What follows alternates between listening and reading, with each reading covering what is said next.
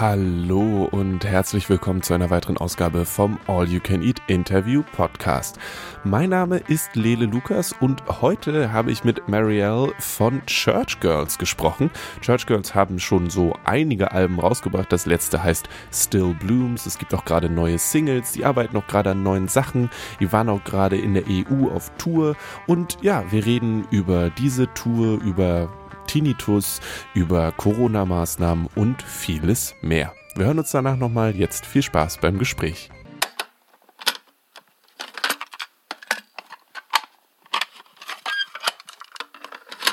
Uh, my name's Marielle. I sing and play guitar in the band Church Girls and started the band, I guess, like almost eight years ago now when I was sort of uh, just started writing some songs and kind of playing at open mics around here. And then, you know, started recording stuff. And one of our, one of my songs got picked up by local radio here. So decided to start to kind of put a band together. And then we started playing shows around Philly. And then before I knew it, you know, I was just very serious about it and kind of left my job to you know, start touring and taking the band more seriously. And now we're here. So, yeah. Don't underestimate the power of radio, I guess. I guess, you know, it was like, yeah, it's just this Philly station that I've listened to forever. And uh, I never dreamed of them sort of paying attention. Did you listen to your song being played on the radio when it was first being played on the radio? Yeah, well, I think at the time it was. Uh,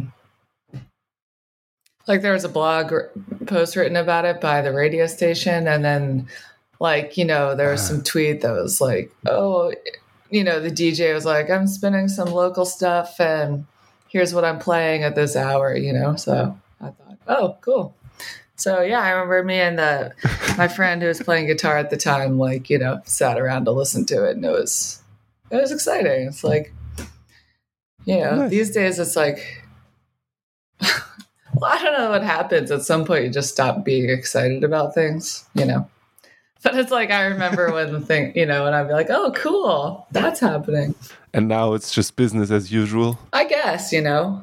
I think like then uh, I didn't have any expectations for what we were trying to do, so everything was sort of a mm. nice surprise. Whereas now, you know, I'm like we're striving towards certain things, so um, maybe that makes things less fun or uh, exciting. I don't know. what are you striving towards?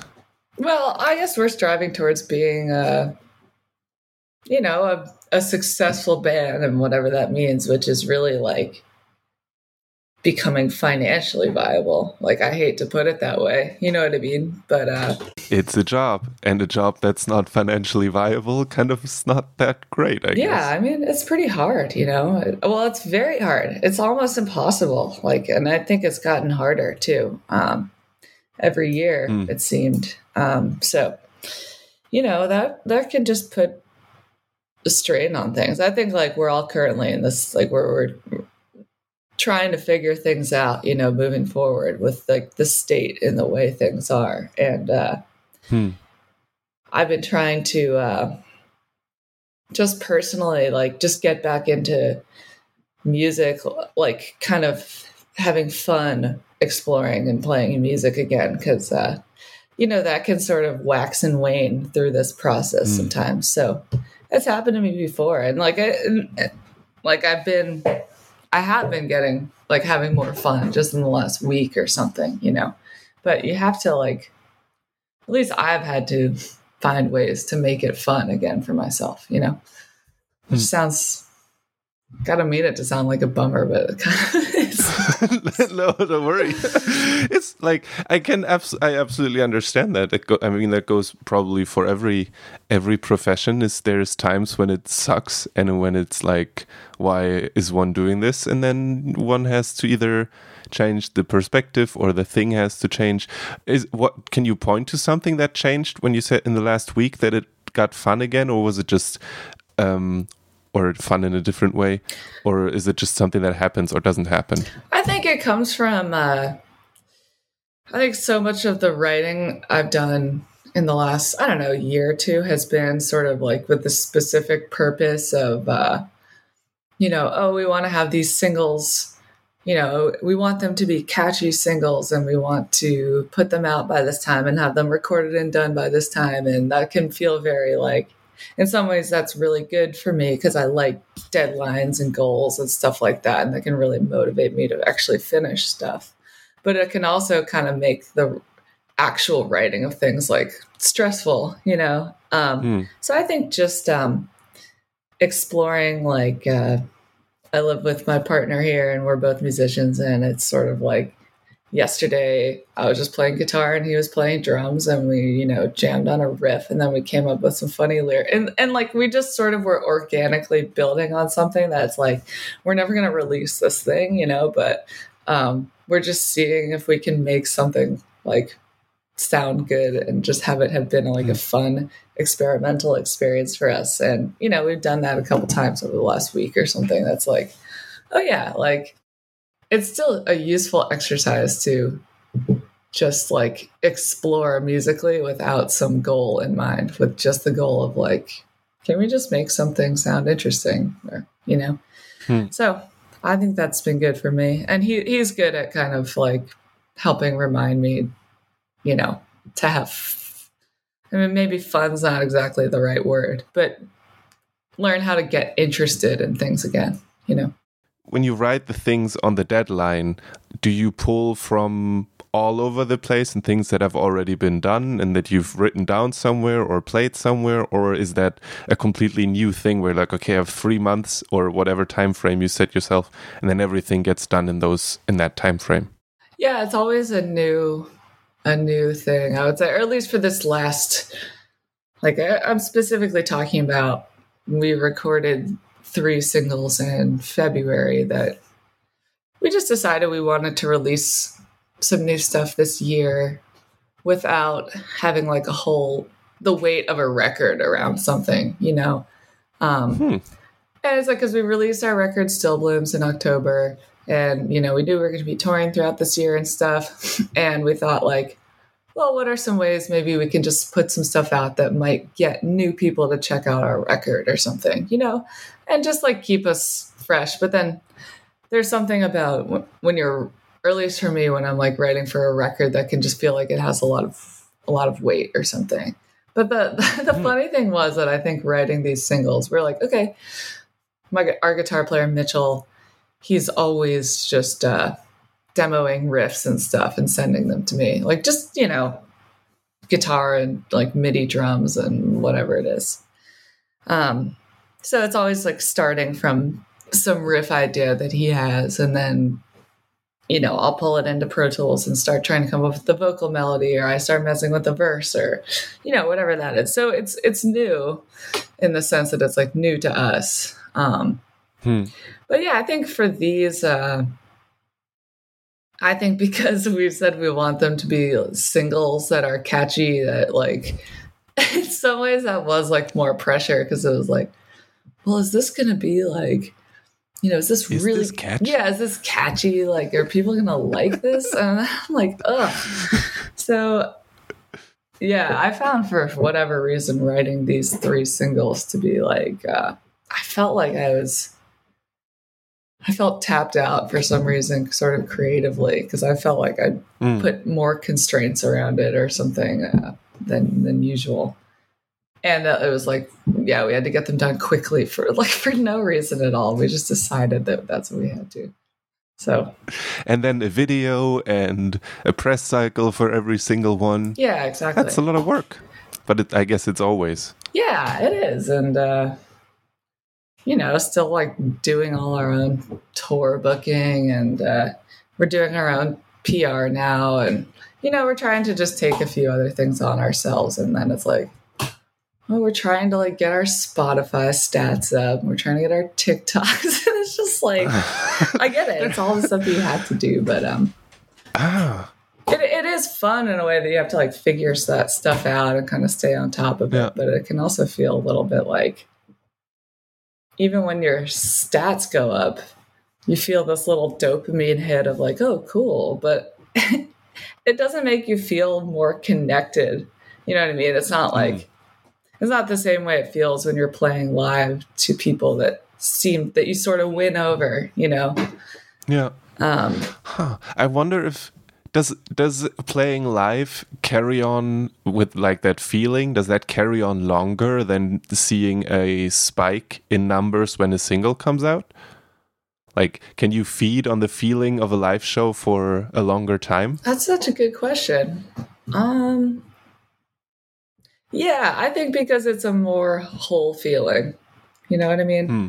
Like, we had a few really great shows on our last European and UK tour, especially in the UK. Like, we had one show in the UK that was like the exact kind of show that you want to play, you know, where it's like a packed room, the other bands are great. Like maybe some of the people in the crowd knew us uh, before, but then like a lot of them had it, and you could kind of feel throughout our set them turning, you know, being like, oh yeah, this band, like we like this band, and we were playing really well, and uh, everyone starts moshing, and it's like sweaty and you know, I'm still getting excited, like talking about it and thinking about it. you know, and we were all buzzing the night and then the next yeah. day. And so that to me is a much more real feeling than when I open our Spotify for artists thing and be like, oh, there was a little spike in our listeners yesterday. It's like, it's like great, but also it's like, uh, it's just a number on a screen. I know that it's like hmm. translating. I guess, to real people, but it's like, you know, there's a disconnect there. So. Hmm. I uh, in a in a different interview at, another time I heard the uh, saying of uh, wellness touring. Would you mm. say that you are wellness touring people, or you are like the classic punk rock touring, uh, no sleep, no rest, whatever? Oh, we are band? such a lame band. We uh, we like don't drink. I did really. that. That's not what I wanted to say with that. Yeah, no, we're uh, we'll go to the gym together as a band. Like we're always in bed early. Um, we all like wear earplugs, and yeah, we don't really drink alcohol. And uh, yeah, I wonder if they still exist. Like or if every band is a wellness tour band by now. I I mean we've definitely played with some bands that still live that like, you know, okay. party lifestyle, but uh I certainly can't do it anymore like, you know, I'm in my 30s mm. now and you know, I'm at a point where if I had like more than 2 drinks of alcohol in a night, like I'll really feel like crap the next day. And I think when I was younger and we started touring and it's like you know, that was like a new adventure. And then like, you know, you get free drinks and you just, and I would just find like, man, after even just a week of that, I just started feeling like crap. So, uh, mm. and especially now, it's like, sounds so, it's like I'm getting older, but it's like, I also have tinnitus too. Um, and so, uh, you know, if I if I'm drinking, if I'm not sleeping, that gets way worse, and uh, hmm. my anxiety goes up, and yeah, anyways, we try we do try to take care of ourselves. Oh. So you got the nice earplugs now for live shows? Yeah, I mean it's still like I'm still experimenting with things because uh hmm. my custom earplugs like they're very fitted, but I don't feel that the, they actually take the decibel level down as much as just like foam earplugs do. So hmm anyways, I'm still figuring it out because I had this tinnitus flare up in December, and uh, so I'm just I'm just like you know trying to be careful in that like I'm not I'm not like watching the other bands necessarily anymore. Hmm. As much as I want to, but like sometimes it's just like, yeah, I can't really do that every night for five weeks where I'm like watching the other bands and we're playing and it's just sort of like hmm. it really starts to uh, not just take a toll on like my ears, but uh, then I start getting anxious about it, and that sort of makes my tinnitus worse. Mm. Anyways, I don't mean to. Huh. No, no, no worries. It, it, it, it, no, it, it find it really interesting because like that is your a very important part of your livelihood, and we can't all be Beethoven and still write amazing songs and not hear a single thing that we're doing. Mm. So, uh, and personally, I have I've had earplugs with the like the fitted ones with little filter in them mm-hmm. for ages and they've like they are my prized possession for every show that I go to because it just makes life a lot better and it still everything still sounds great and I just yeah, I can hear well after the show, and it's amazing. Yeah, I'm it? so glad I have them. I know it, it kind of blows my my mind when I still see bands that like tour a lot that don't wear earplugs. I'm like, damn. And I think some people like, I think I'm just particularly sensitive. I've always, hmm. and I have a twin brother, and we've always felt really sensitive to sound. I think, uh, like being in loud bars and stuff, even when we were like, you know, 21 or something. I was like, eh I don't like being in this really loud place, you know? But hmm. like my boyfriend is like, he can kind of stand in front of a loud Marshall amp, like testing guitar sounds without earplugs, and he doesn't even flinch and he doesn't get ringing and he still has good hearing. And it's sort of like, I don't know, I think just some people are a little more sensitive to getting tinnitus or just like loud noises than other people. Yeah. So. In and another thing about tours, I was wondering, and I'm kind of collecting answers on that. How do you prepare for a tour? Is there like more gym going with the rest of the band in the weeks before the tour to build cardio or something, or is it just a uh, normal um, like thing by now? Yeah, well, it's funny. Our guitar player Mitchell like always laughs about how like in the first few shows his neck. He'll like throw out his neck, you know what I mean? Because he's kind of like headbanging, and he's like, "Oh man, I didn't like you know get tour ready, you know?" Because, um, so yeah, you'd think we we we would have learned those lessons by now, and like you know start stretching or getting you know working out in preparation for tour. I would say for like obviously for me, it's like I try to get uh I'm obviously rehearsing and trying to get my vocals really warmed up because um, my vocals always feel a lot stronger at the end of tour after like five weeks of singing like hard every night. And you would think that it would be the opposite, but it's like really, it's like for me, the prescription is more singing. So, hmm. you know, I, I'm not as, I need to get a little more disciplined about just like really singing all the time, like when I'm not on tour, but you know, just have to get more disciplined about it. And uh, make better friends with the neighbors, I guess. Yeah. well, we're loud here at this. Luckily, we're in a house, you know, so. Oh, okay. But I lived in an apartment, a studio apartment for many years uh, where I was like, you know, doing my vocals, recording demos and stuff where I'm like screaming in my apartment. And, uh, and uh, I'd always be thinking, like, man, what are my neighbors thinking about me? You know.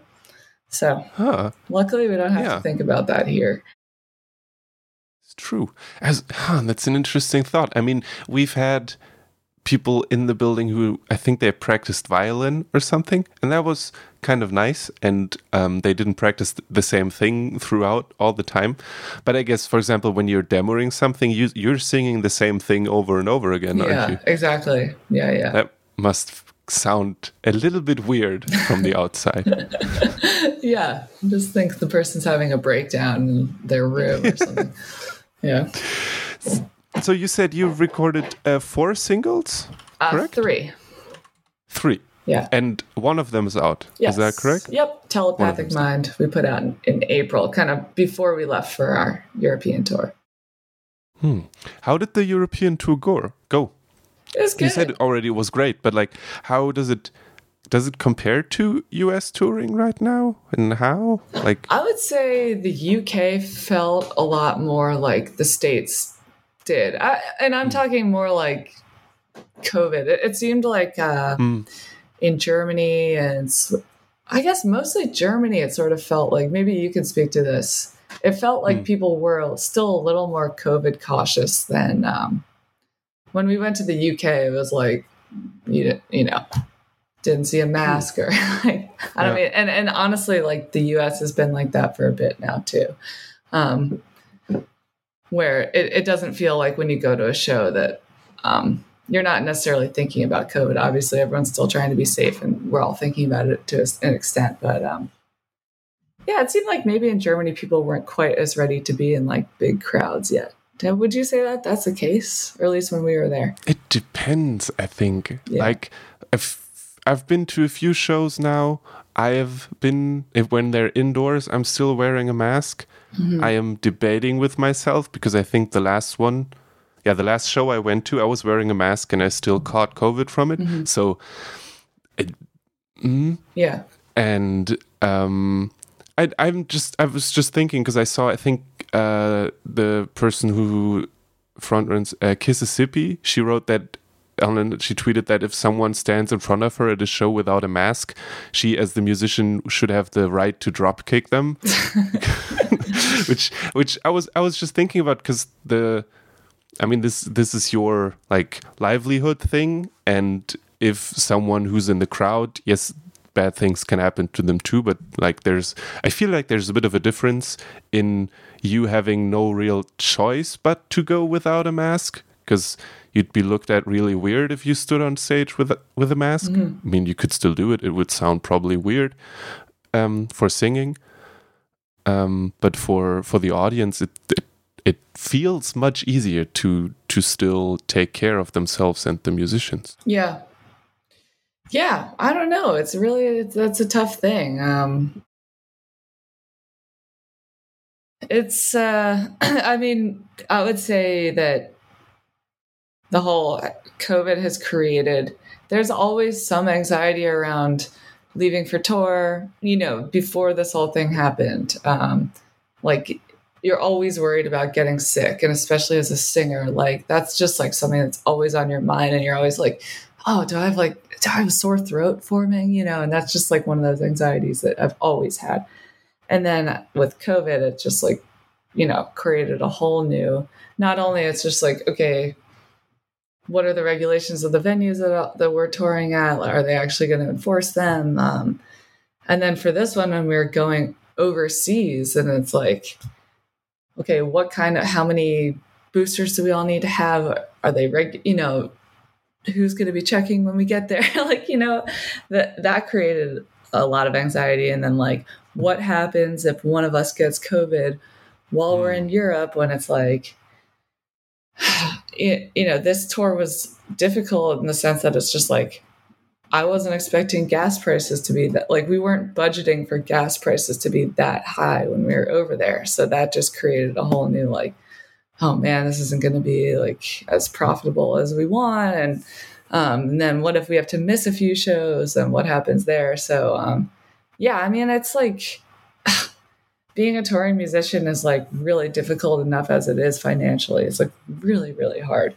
So then, like, to for musicians to have to because obviously if a band if anyone gets covid and it's something that like you're testing all the time and making sure if anyone gets covid then it's like you can't play these shows that you've been planning for for weeks or for months really. Um so yeah i think like i totally understand that perspective that she has that it's sort of like yeah, it's it's a livelihood, and it's like if anyone in the band gets COVID, you can't play a week of shows, and that's like a lot of revenue loss when you're like already out on the road with a rented van or whatever it is. And like, uh, yeah. So, anyways, that's a very long answer for.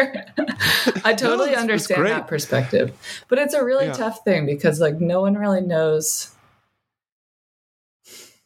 We've all like not really known what we're doing this whole time when it comes to COVID. Mm. Like you, you, know, it's like it, like what you're saying. It's like, yeah, it still seems like you can catch COVID from times where it, you can't even really pinpoint exactly why. You know what I mean? Or like, what yeah, event was yeah. that? I had the same thing over Christmas when it's like the few people I saw, no one had COVID, and then I came home and had it. You know, and I'd been mm. really careful, and it's kind of like, well, what? It's hard to know what's actually preventing it. You know, yeah. I, know, I know that it's like, yeah, we all want the science, but it's like so I also understand people in the audience who go in and they see, oh, other people aren't wearing masks. Then like, what? You know, it's yeah, a difficult yeah. thing. It's a tough thing. It is.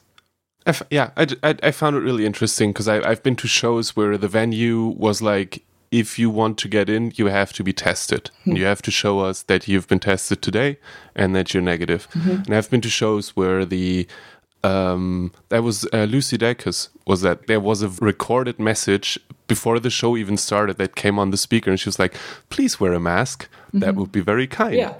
And it seems like very small steps in a way because at least here in Berlin, the infrastructure is there to get tested mm-hmm. on the day of a show.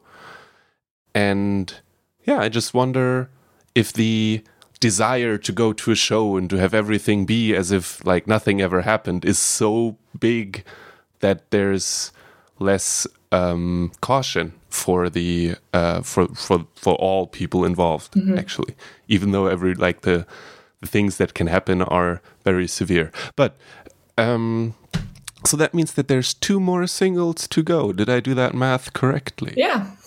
Um yeah, we're just sort of trying to figure out when to release them at this point, like when makes the most sense. And we're doing this a tour in October, and we have some shows kind of between now. So you know, we try to like we just want to release them when we have some things going on, and we also just. Yeah. You know, we're not we, we're not in a huge rush, so we're just we're currently just trying to figure out uh, timing right now. So yeah. Mm. So is that do you do you ask different people for their release schedules and then you try to find the one spot where no other band has something coming out or do you try to ride a different wave? What is the Yeah, I mean, I think like for this last one it was pretty clear. Basically our agency role of Music had had told us like, "Hey, it'd be really great if you had something new for this tour." So that was the whole impetus for us even like writing new songs and, and going to the studio and it was like well, let's if we're already recording stuff, let's let's do more than one. Let's do three. Hmm. Um, so it was just really clear. Okay, our first single is going to come out before the European tour, but now it's like we have these other two, and uh, we're talking to our labels about it, and uh, you know, we we just try to find a time that sort of works. And I think like at least here in the states, like a lot of people are on vacation right now, or like you know, for the Fourth of hmm. July is a big holiday here, and um, like I, I know that even like for some, something happens to me during the summer where I'm like not quite paying attention to things the way that I used to. I'm just sort of going to my own. Yeah, like so. I don't know. Like I, I think we're just trying to figure out like, oh, is this is now a good time? Might not be a good time. Hmm. Okay. And then uh, let's just hope that Beyonce doesn't drop an album on the same day, I guess. Right, right, right, right. did she actually like? Did she give a date for that, or is it still kind of ambiguous? No, I, I don't know. That was just I just remember uh, hearing once that they had to move the album release for a week because there was like a surprise release that they hadn't like thought of, right. and it's like, well, we wanted to put out something, but no one's going to hear anything else right. for the next two weeks, right. so it doesn't make any sense to do that right now. I know it must be like it must be nice as a big artist to be able. To, I was talking with my bass player about Kendrick Lamar's record and how he could just just be like, here's my new record. Like he doesn't have to do this whole press cycle or like, and then he was just sort of you know, not around for his release, basically, just like yeah. doing his own thing. I'm like, man, that must be so nice to know that as this giant artist, like people are going to listen to it no matter how I release mm. it. That's true. Again, the power of radio. Um, and like, and I saw you're playing um, Fest later this year. Yeah. Yeah. Have you have you done that before, or is that the first time? We haven't actually, so we're really excited about that. And so I'm working on a tour around that right now. Nothing crazy, you know, ten days, two weeks, or something like that. Um, yeah. But it's sort of like you know, if we're driving down to Florida, may as well play some shows along the East Coast. Um, but yeah, we're it's that's something uh, we've always wanted to do. So we're really excited we were able to make that work this year. It looks like a wild thing. Like yeah, yeah, kind of. it it should be fun. I, I we actually met some people in uh, is it either we played with them in the Germany or the UK or, or somewhere, and they said like that they that they uh, have traveled to Fest from Germany before mm. just to like see the bands, and I was like, wow, that's really cool. And I think they're planning to do it again this year too. That it's like a festival that they really like to go to. I was like, that's so cool. Yeah. All right. So people keep their eyes and ears open for the other two singles. Yeah. Um, is there anything else that we didn't cover that is important Are you gonna come back soon? Are you gonna actually play in Berlin this time, next time? Uh, I what's, really what's hope up so. with that? Yeah, I was really disappointed. it's like I guess we played a suburb at Landsberg, um, but it doesn't really count. Um, yeah, I was really disappointed we didn't play Berlin this time because we loved. Uh, we had a day off in Berlin when we played in 2019, mm. and we also played there, and it was like such a great city. Um, but yeah, I, I think we'll definitely be back to Europe and Germany in the next two years, I would say. And hopefully we'll play Berlin. Fingers crossed that gas prices are going to be better, which also means uh, peace on the Eastern Front. So yeah, seriously, let's, let's, hope for that. I know. I don't mean to make it sound like you know. no, no. The worries. biggest problem was that my touring band no, no, no, no. It didn't come across that way. No, not at all. it is funny how those things, you know, it's like we're all just like, man, it's not fair. And it's like, well, there's a lot. So, but yeah. Yeah. Um, yeah, no, I think we covered the big stuff. We had the new single that came out in April. We have some stuff coming out this year and some tours around the US. So, yeah, thank you so much for uh, having me on. Ihr findet die Church Girls ganz einfach, wenn ihr Church Girls Band irgendwo in eine Suchmaschine eurer Wahl eingebt. Außerdem gibt es Links zum aktuellen Album und so weiter und so fort in den Show Notes von diesem Podcast. Vielen, vielen Dank an der Stelle fürs Interview und äh, ja, ich hoffe, es hat euch gefallen. Ich finde die Musik ziemlich großartig, die die machen und äh, bin gespannt auf alles, was da noch kommt. Das Gespräch ist jetzt schon eine Weile älter tatsächlich. Ähm, Deswegen ging es zwischendurch kurz um die Infrastruktur, die es gibt, zum Beispiel in Berlin, wenn es um Tests geht. Das hat sich jetzt ein bisschen geändert. Tests kosten jetzt Geld. Ähm, ich bleibe trotzdem bei meiner Meinung. Ähm, ja, keine Ahnung.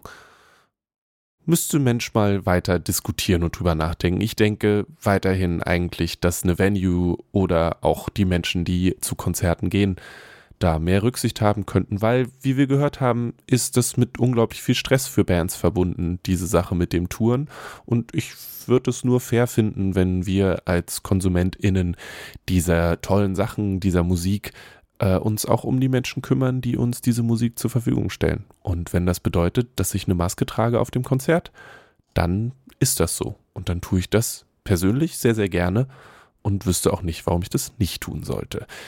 Zumindest meistens. Ich weiß es nicht. Es ist schwierig. Ich werde das jetzt auch nicht ausdiskutieren.